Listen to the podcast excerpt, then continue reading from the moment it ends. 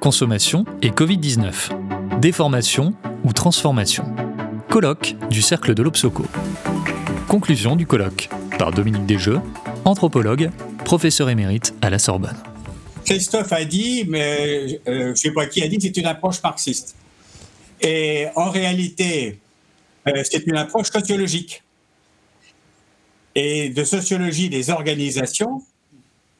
Et ce qui me frappe quand on regarde le début et la fin de l'intervention, c'est que Christophe et moi, on fait à peu près la même, le même type d'analyse, où on montre effectivement, c'est un autre angle, c'est ça qui est intéressant, c'est un autre angle d'observation de la consommation qui ne part pas de l'individu, de ses motivations ou de son plaisir, ce qui est tout à fait abordable en termes d'échelle d'observation, mais qui va montrer que la consommation, c'est un phénomène social avec des institutions et des obligations. Et en plus, avec des questions logistiques comme la mobilité et l'énergie, qui sont des énormes contraintes sur les comportements de consommation. Et ce qui m'a frappé à travers toutes les interventions c'est la multiplicité non seulement des angles, mais aussi des outils qui ont été mobilisés pour expliquer le comportement des consommateurs. Par exemple, et, c'est intéressant à avoir dans la tête, si on veut par exemple répondre à la question de l'automatisation qui a été posée tout à l'heure.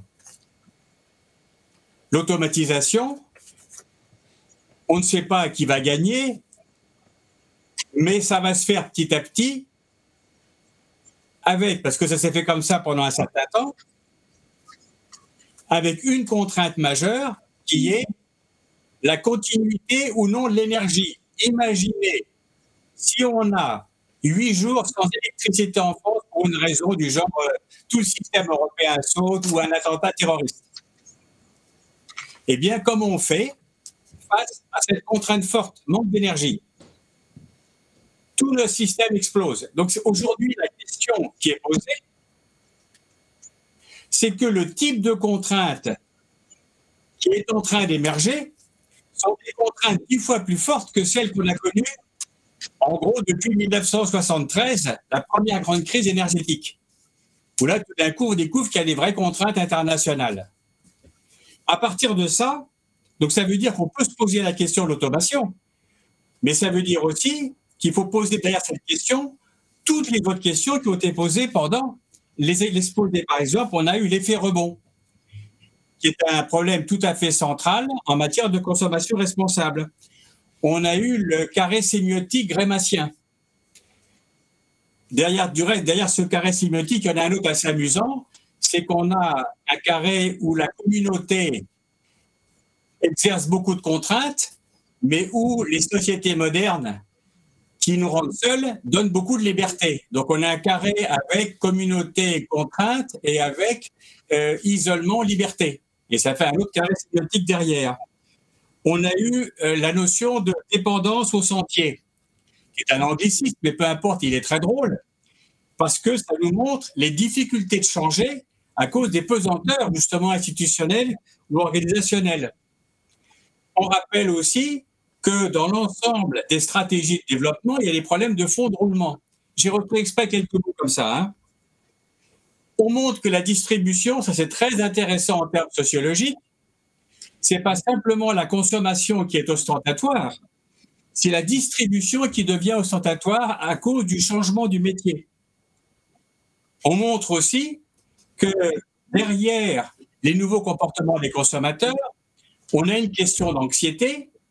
On va interpréter en termes de repli, en termes de souverainisme, comme même ça a été dit.